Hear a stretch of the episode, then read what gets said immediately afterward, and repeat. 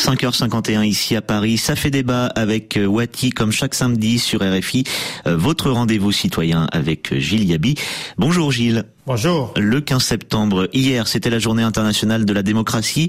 Vous nous présentez ce matin quelques données sur la perception de la démocratie en Afrique et dans le monde. Oui, nous expliquons depuis le début de Wati que la question des institutions politiques est fondamentale pour l'avenir de la région et du continent et que les changements profonds qui doivent intervenir euh, doivent être pensés à partir de l'examen des pratiques politiques réelles, elles-mêmes indissociables des pratiques économiques et des normes sociales.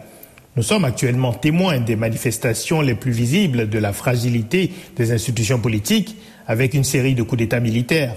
Mais même dans beaucoup de pays qui ne sont pas concernés par ces coups d'État ou par des crises sécuritaires, la fragilité des institutions politiques saute aux yeux. Les sondages de l'Institut Afrobaromètre sont toujours très intéressants à décrypter.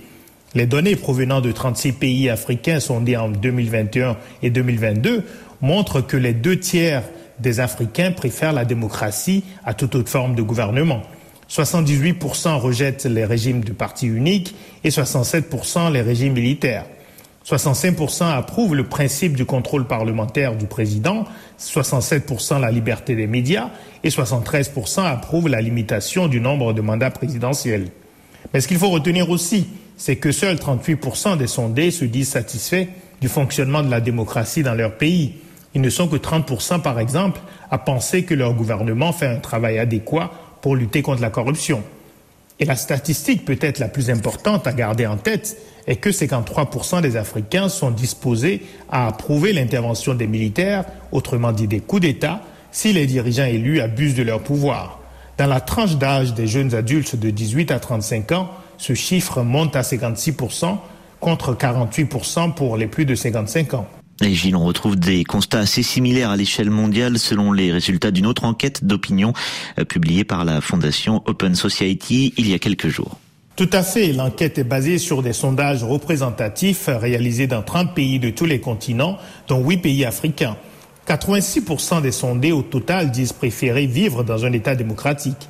À la question de savoir si la démocratie est leur système préféré de gouvernement, question qui me semble la plus explicite, 62% des sondés répondent oui.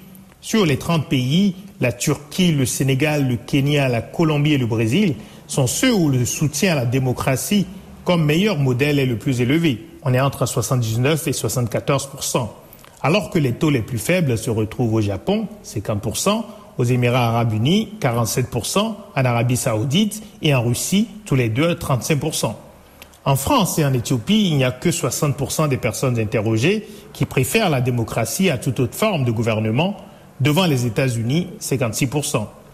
Le constat qui devrait le plus faire réfléchir est celui qui concerne les jeunes. 57% seulement des répondants âgés de 18 à 35 ans, au niveau mondial donc, estiment que la démocratie est préférable à toute autre forme de gouvernement, contre 71% des plus de 56 ans.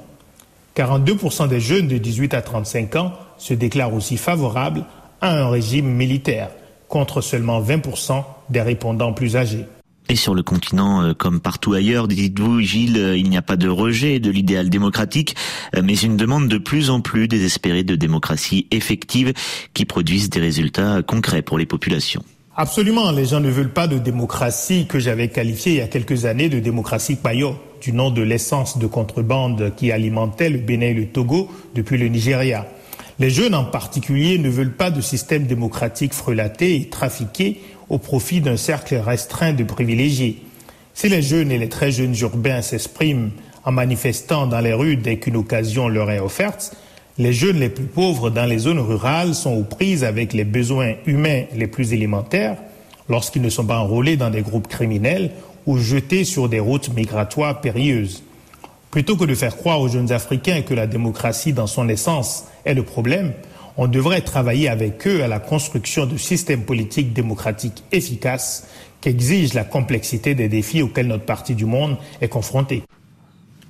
Merci Gilles Yabi, ça fait euh, débat avec Wati à retrouver euh, tous les samedis sur RFI et sur notre site www.rfi.fr.